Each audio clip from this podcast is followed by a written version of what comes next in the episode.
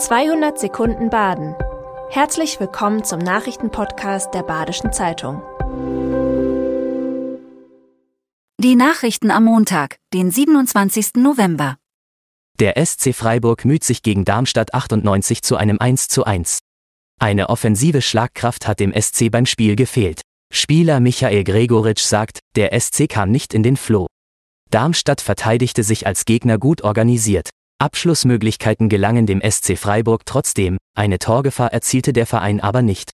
Das kritisiert auch Trainer Christian Streich. Mit Tabellenplatz 9 und 15 Punkten hat der SC eine gute Basis. Darauf einlassen möchte sich Streich aber nicht. Skepsis fasst seine Haltung zum Spiel zusammen. Raser sollen grenzüberschreitend strenger verfolgt werden. Deutschland und die Schweiz planen eine engere Zusammenarbeit, um Raser und Falschparker konsequenter zum Zahlen zu bringen. Ab 2024 soll die Vollstreckung von Busgeldern grenzüberschreitend möglich sein. Damit der Beschluss durchgeführt werden kann, muss das Bußgeld mindestens 70 Euro betragen. Begründen tut das ein ADAC-Sprecher mit den höheren Kosten in der Schweiz. 2024 sollen 3000 eingehende und 1500 ausgehende Ersuche für Busgeldvollstreckungen kommen. Thomas Gottschalk verabschiedet sich als Moderator von Wetten das in Offenburg. Nach 36 Jahren moderierte Gottschalk am Samstag zum letzten Mal Wetten das. Das Finale verlief verhältnismäßig unspektakulär.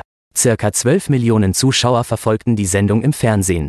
Gäste waren unter anderem Cher, Matthias Schweighöfer und Helene Fischer. Die Sendung ist zwischen mäßig lustig und Fremdscham einzuschätzen.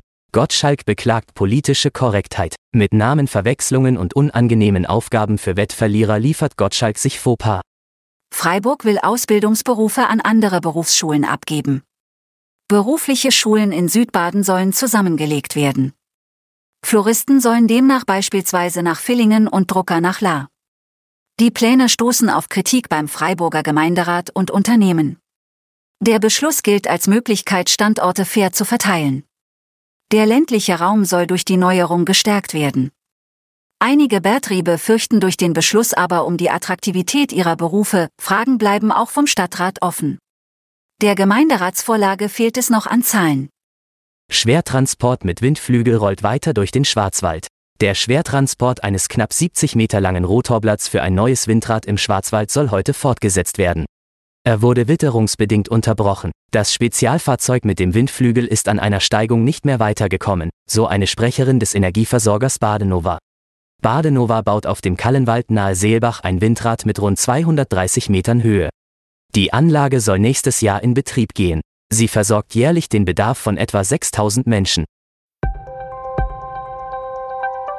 Das war 200 Sekunden Baden. Immer montags bis freitags ab 6.30 Uhr.